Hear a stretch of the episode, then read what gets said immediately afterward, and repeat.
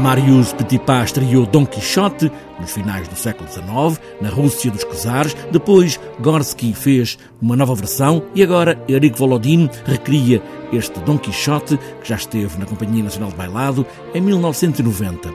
Carlos Pinilhos é bailarino do elenco, sublinha o facto da maior parte da essência da obra de Cervantes estar aqui neste bailado. Claro que há coisas da obra de Cervantes que podemos dizer que ficam de fora, mas o essencial, ou o que, aquilo que eu encontro que é o essencial, podemos dizer que está praticamente no balé.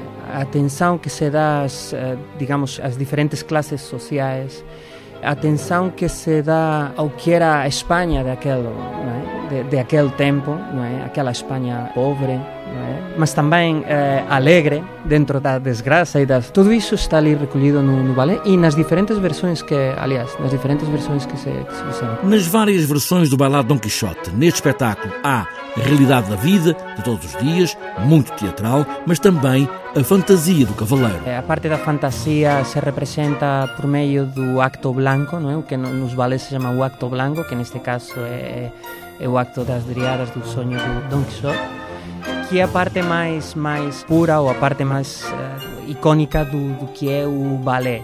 É?